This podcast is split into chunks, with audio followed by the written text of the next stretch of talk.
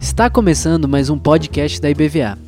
Aqui você encontrará mensagens que edificarão a sua vida e te ajudarão a caminhar com Jesus.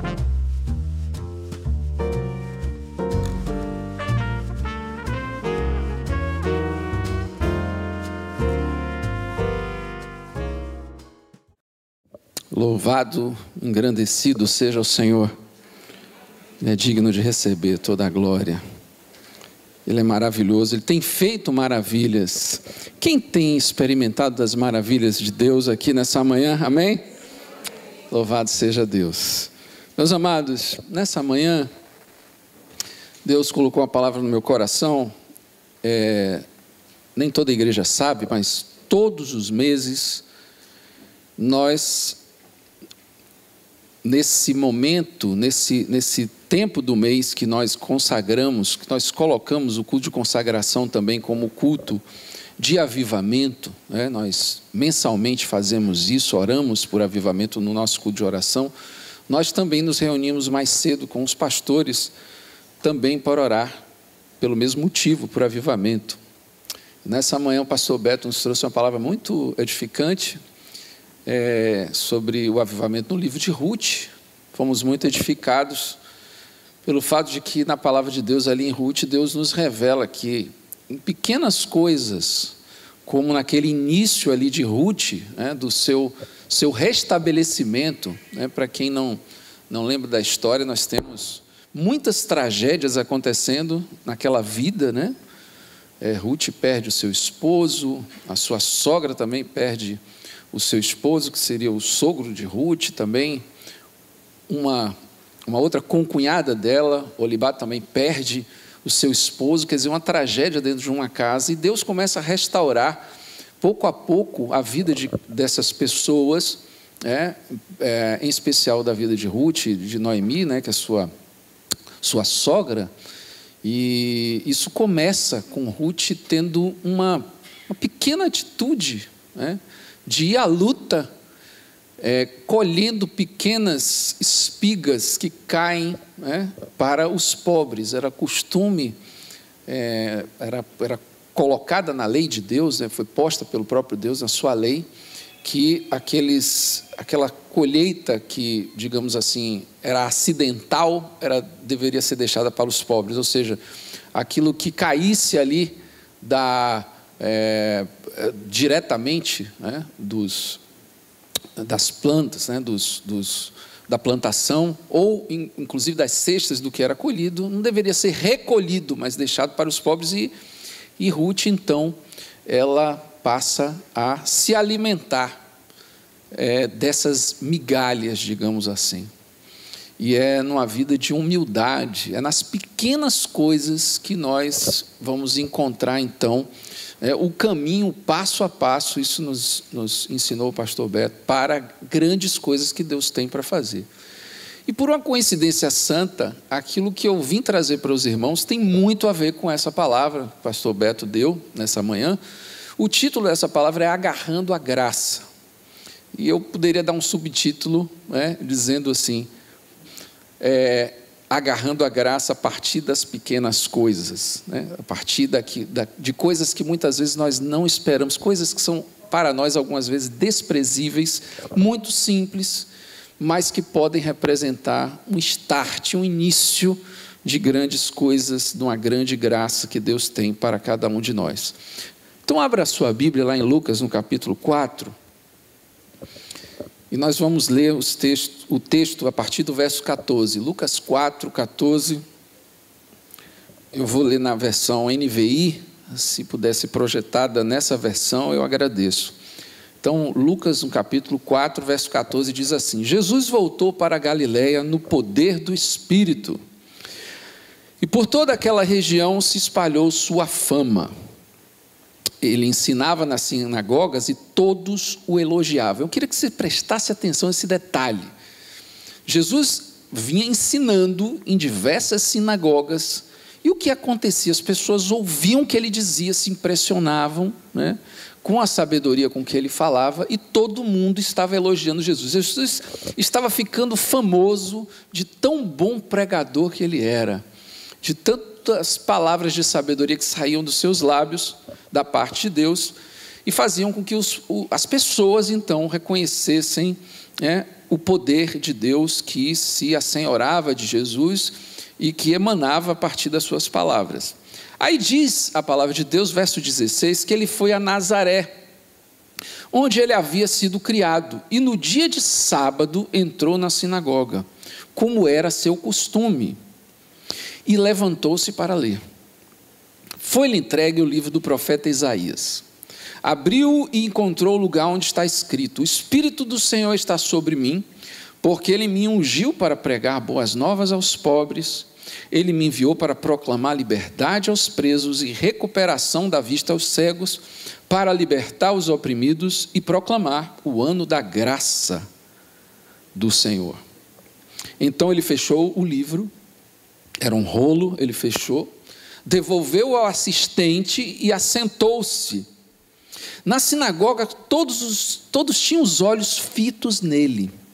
E ele começou a dizer-lhes: Hoje se cumpriu a escritura que vocês acabaram de ouvir. Todos falavam bem dele e estavam admirados com palavras de graça. Olha o detalhe. Ele proclamando o ano da graça, admirados estavam aqueles ali com as palavras de graça que saíam dos seus lábios, mas perguntavam entre si: Não é este o filho de José? Jesus lhes disse: É claro que vocês citarão este provérbio: médico, cura-te a ti mesmo. Faze aqui em tua terra o que ouvimos que fizeste em Cafarnaum. Continuou ele: Digo-lhes a verdade: nenhum profeta é aceito em sua terra.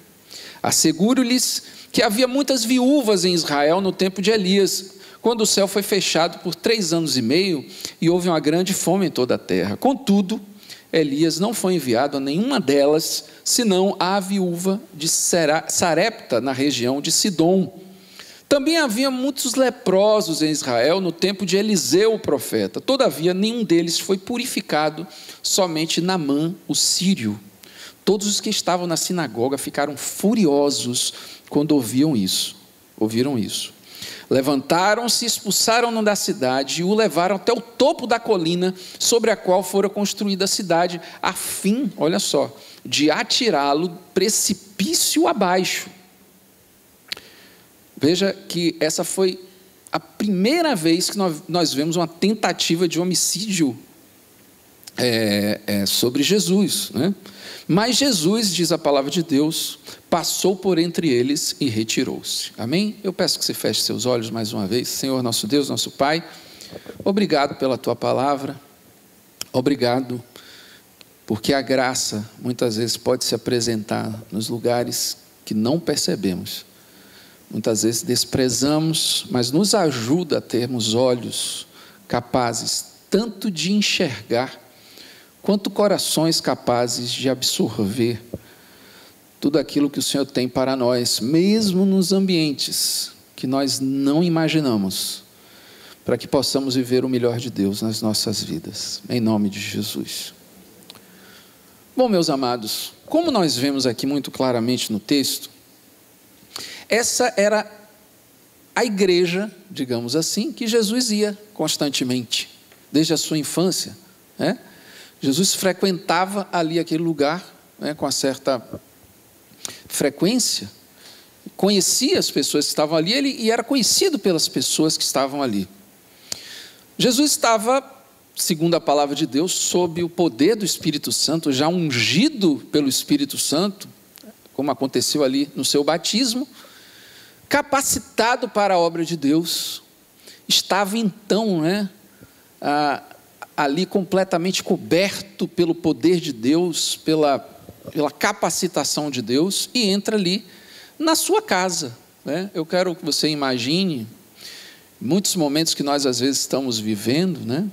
na presença de Deus, você vem num lugar como esse e você vem buscar a Deus, vem buscar se encher da presença de Deus, mas a maior parte da sua vida é vivida em lugares comuns, né? no seu trabalho, na sua casa, nos seus relacionamentos ordinários. E era nesse lugar, de alguma maneira, mesmo estando a compartilhar da palavra de Deus, que Jesus estava, na sua casa, no seu ambiente mais íntimo. E não tem coisa pior do que você ser rejeitado exatamente nesse lugar. Porque as pessoas menosprezam exatamente ah, aquilo que é muito corriqueiro. É muito comum, às vezes, nós valorizarmos aquilo que vem de fora. A gente vê, às vezes, o nosso filho, nosso marido, pessoas que são próximas de nós, sendo muito mais reconhecido pela sua capacidade fora do que dentro, não é? É muito comum isso acontecer. E, e, e esse texto nos revela os, os efeitos perversos, problemáticos que tem esse tipo de incredulidade. Então, Jesus é um rabino famoso já, muito importante, já tinha falado em muitas sinagogas, já tinha muita credibilidade, as pessoas o elogiavam, mas justamente no lugar onde ele deveria ser mais bem reconhecido foi o lugar onde ele foi rejeitado. Então, nesses lugares é que o valor daquilo que nós recebemos às vezes é relativizado. Ah, mas eu vou toda quarta-feira lá na IBVA. Ah, mas é sempre o mesmo lugar, são sempre as mesmas pessoas, são sempre os mesmos irmãos. Né? Eu já sou de casa. Né? E muitas vezes nós menosprezamos a possibilidade, num ambiente talvez chuvoso, que nós nunca imaginávamos, nós recebemos uma graça de Deus, nós recebemos a própria visita do Senhor Jesus no nosso meio e nós não estamos apercebidos. É difícil crer nessas manifestações do dia a dia. É difícil crer, não é, Beto, que ali naquela, naquelas migalhas estava o início da bênção do avivamento de Deus sobre a vida de Ruth. É difícil a gente entender que muitas vezes são nessas circunstâncias que Deus está nos ofertando as coisas mais preciosas da nossa vida. Nós temos uma fascinação pelo que é incomum. Nós temos uma fascinação pelo, pelo teatral. Nós temos uma fascinação até pela aparência. Se as pessoas se apresentam com roupas comuns, se as pessoas apresentam com feições comuns, se as pessoas se apresentam com abordagens comuns para nós, dizendo talvez coisas que nós sabemos, que nós conhecemos, isso para nós parece que cada vez mais se torna desprezível.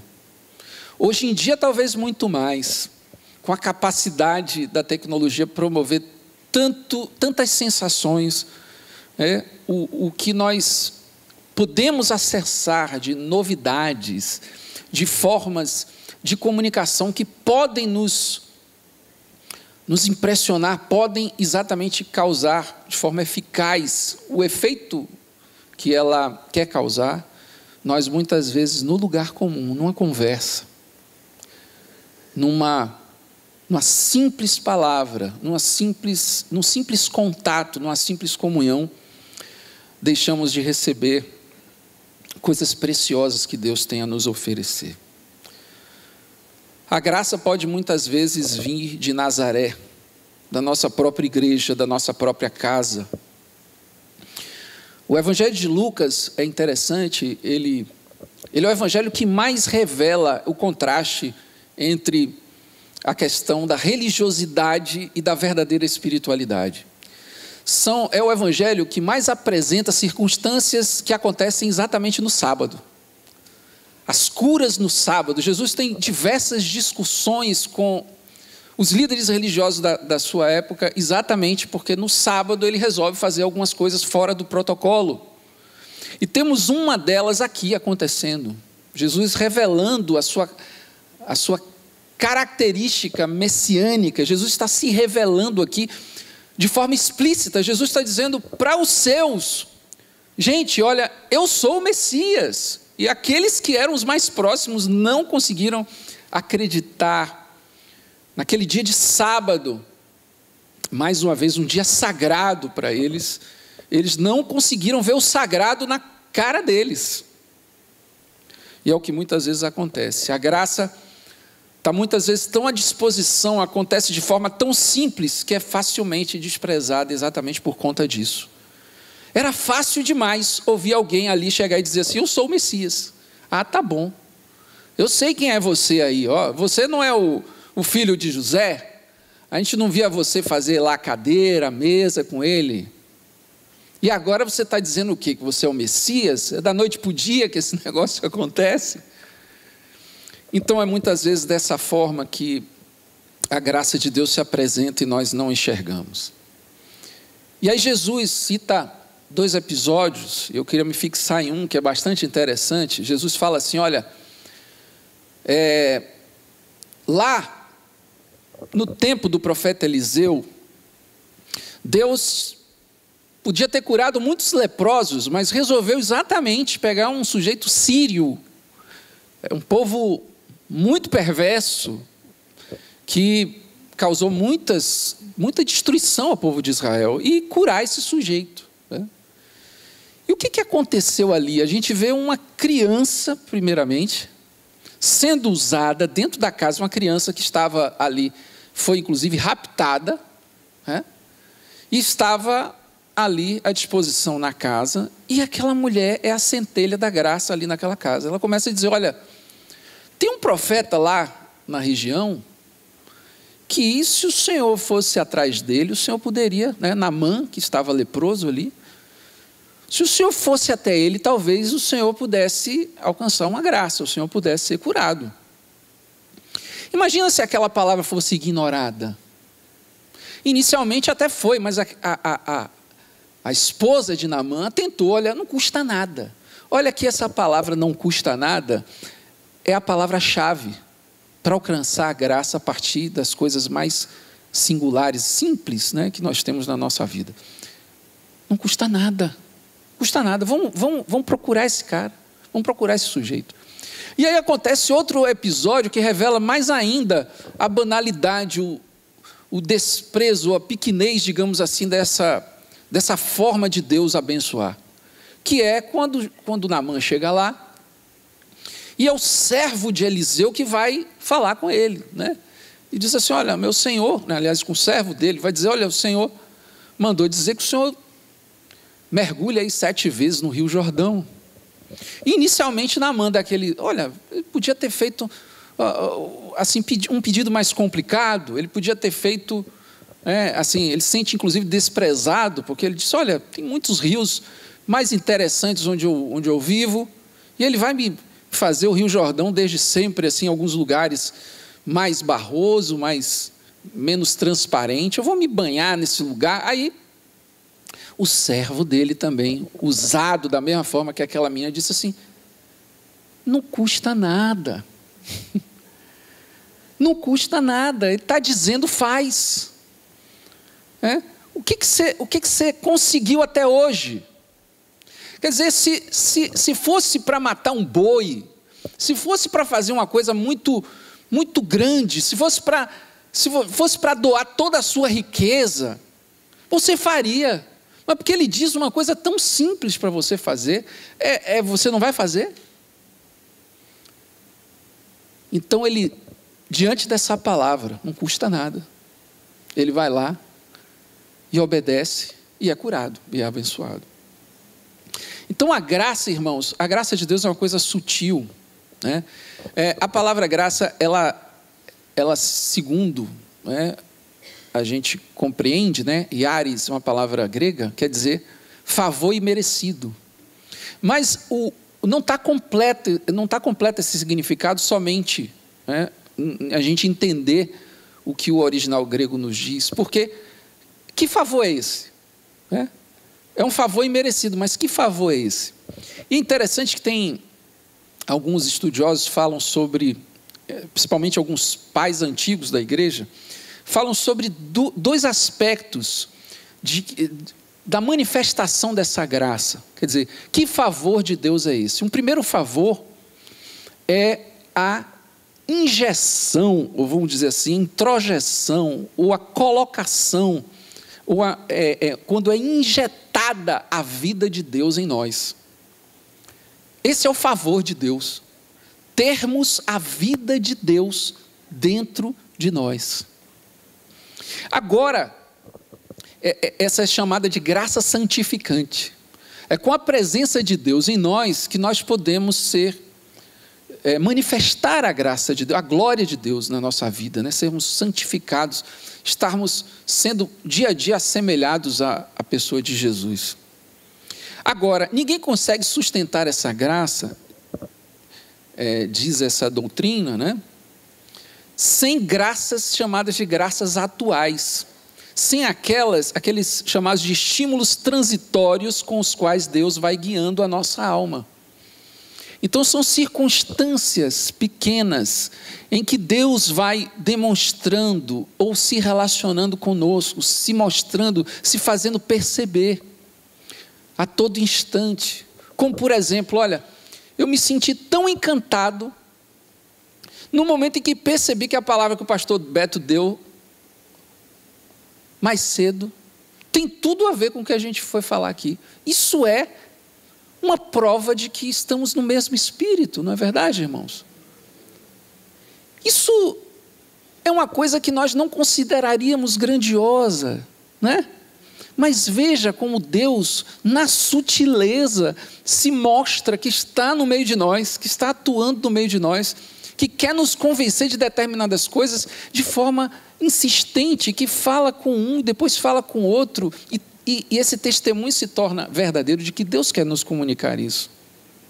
Então, são essas graças, esses estímulos transitórios que vão fazendo com que essa, essa, essa, essa vida de Deus que é injetada em nós continue viva. E muitas vezes as pessoas estão morrendo, estão desfalecendo espiritualmente, porque não estão perceptíveis a essas pequenas, é, esses pequenos luzeiros de Deus que aparecem na nossa vida. Então é importante você entender que você pode comer caviar de vez em quando, né? Não sei quem já comeu aqui. Escargou, né? Mas é o feijão com arroz que vai lhe sustentar. Amém? do dia a dia. É aquele bife, né? É aquele, de vez em quando, um baião de dois, né, Beto? Lá na, na casa de Beto. É isso aí que vai nos sustentar. E quem está disposto, disposto a agarrar a graça, às vezes não, não, não fica tendo tanto tempo para ficar analisando a forma como ela vem. Ela, ele se agarra sem reservas, ele simplesmente experimenta disso. E existem algumas formas de, dia a dia, infelizmente, nós rejeitarmos é, esse favor de Deus. E assim, eu queria citar alguns. O pior deles seria a dureza do coração, né? Seria o, o pecado contra o Espírito Santo. É quando rejeitamos, é quando realmente passamos assim a estar indispostos com relação à fé mas tem uma maneira mais sutil, que é quando nós colocamos tudo em dúvida. Eu não sei se você já, já viu que há pessoas que estão praticamente doutrinadas pela incredulidade. O tempo todo elas estão tentando achar um, uma segunda interpretação para as coisas graciosas de Deus que estão acontecendo na vida dela. Então é casualidade. Foi, foi porque o Beto chegou aqui e apresentou uma palavra e tal, e ele estava lendo e tal, e, enfim, coincidências que acontecem, né? Em vez de nós absorvermos essas coisas como fruto da presença de Deus agindo no nosso meio. Então, o segundo problema é quando nós somos displicentes. Nós estamos sempre perdidos em mil e um pensamentos, outros pensamentos. Deus está falando conosco, mas a gente incapaz de prestar atenção, numa, uma mente assim viciada em dispersão. Deus está falando conosco, mas nós estamos com a atenção tão presa em outras coisas, a nossa mente já está viciada, divagando com muita facilidade. Nós desenvolvemos uma dificuldade de se concentrar. uma dificuldade de orar, uma dificuldade de, na oração, estarmos inteiros ali. No momento de culto, estarmos completamente entregues e não divididos. Então, Deus fala muitas vezes o tempo todo, mas essas pessoas que estão nessa condição não escutam. E muitas vezes Deus tem que fazer uma coisa grave para essas pessoas atentarem. Essas pessoas têm que viver um momento de enfermidade, têm que viver uma provação financeira, tem que viver alguma coisa que balance, que sacuda a pessoa para a pessoa parar de viver nessa dispersão completa. E o terceiro problema é a superficialidade. É quando a pessoa está acostumada a surfar, mas desacostumada a mergulhar. Ela é levada pelas coisas, pelas experiências. Ela fica muito feliz com as coisas que ela, mas é arranhando. É somente a casca. Não é o profundo, não está vivenciando, né, a profundidade. Então tanta coisa co concorre com essa essa graça do dia a dia que precisamos enxergar, irmãos, né? preocupações, a pessoa não tem calma, por exemplo, para perceber Deus agindo. Deus chama, por exemplo, ao arrependimento. Mas a pessoa está ali pensando na mensagem que vai responder, a pessoa está pensando ali na conta que tem que pagar, a pessoa está pensando ali, talvez, numa pessoa que depende dela e, e que ela precisa socorrer. E aí já foi. Deus chamou arrependimento, mas ela não, não escutou. Porque o, todas as as dispersões, as preocupações estão levando totalmente. Deus está falando o tempo todo, mas ela não consegue ouvir. Então, precisamos ter atenção contra a displicência, temos que ter essa disponibilidade para o que Ele, nosso Deus, quiser falar, para o impulso que Ele quiser nos dar. Então, assim, cura-se a superficialidade com profundidade. É preciso mergulhar. Temos que dar todas as atenções a Deus. Onde é que está a sua atenção agora? Todas as atenções a Deus. Tem um livro do, do Atmani chamado Vida Cristã Normal. Eu queria, eu aconselho até você a ler esse livro, é muito bom. Ele tenta falar a respeito de uma relação que nós temos com Deus no dia a dia que transborda um pouco dessa, dessa condição que muitas vezes nós temos de, de tentar categorizar né, aquilo que de fato é, é grandioso, é santo, é ação de Deus. E, e um desafio, talvez o maior desafio da vida cristã, é nós vivermos dessas graças, dessas percepções. E é de fato isso que nos nos traz toda a substância, toda a substância, toda a concretude da ação de Deus nas nossas vidas. Esse livro fala um pouco sobre isso. Você diferenciar aquela vida legalista, aquela vida religiosa, aquela vida de culto em culto, de é, reuniões em reuniões, esse vício reunionista, em que você só acessa a graça, a presença de Deus, só enxerga tudo isso nesses momentos. E trazer isso para o seu dia a dia, entendendo que a vida com Deus não é uma vida de regras, não é uma vida de preceitos, é uma vida de relacionamento. Graça, irmãos, é, pensa assim como, como um, lenço, assim, você puxa esse lencinho, às vezes assim, né? Acontece é, quando a gente vai pegar esse lenço, ou lenço umedecido, ou qualquer lenço que geralmente vem nessa caixinha, aquele buraco minúsculo, né? Por onde a gente tem que puxar, que você puxa um e vem outro. Se você ficar puxando, vai vindo outro, vai vindo outro, vai vindo outro, e você vai acabar a caixinha, não é verdade? E graça, essa graça é uma coisa mais ou menos assim. É como lenço, você vai puxando e vem outro, você vai puxando e vem outro. Então você às vezes você está sentindo assim Ah, eu vou, eu vou para um lugar. Você pensa assim, eu tô, tô indo para um lugar, mas aí no seu coração vem uma coisinha assim dizendo assim, não vá não. E você diz assim, tá bom, eu não vou não. E aí, em outras circunstâncias, você vai sendo direcionado a cada vez mais. Esse sentimento vai se tornando cada vez mais claro.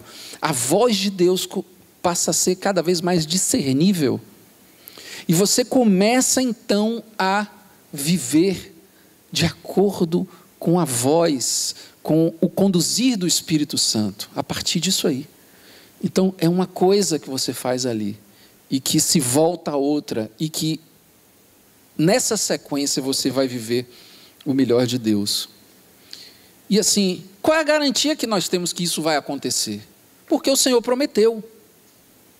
O Senhor nos disse que aquele que pede, recebe.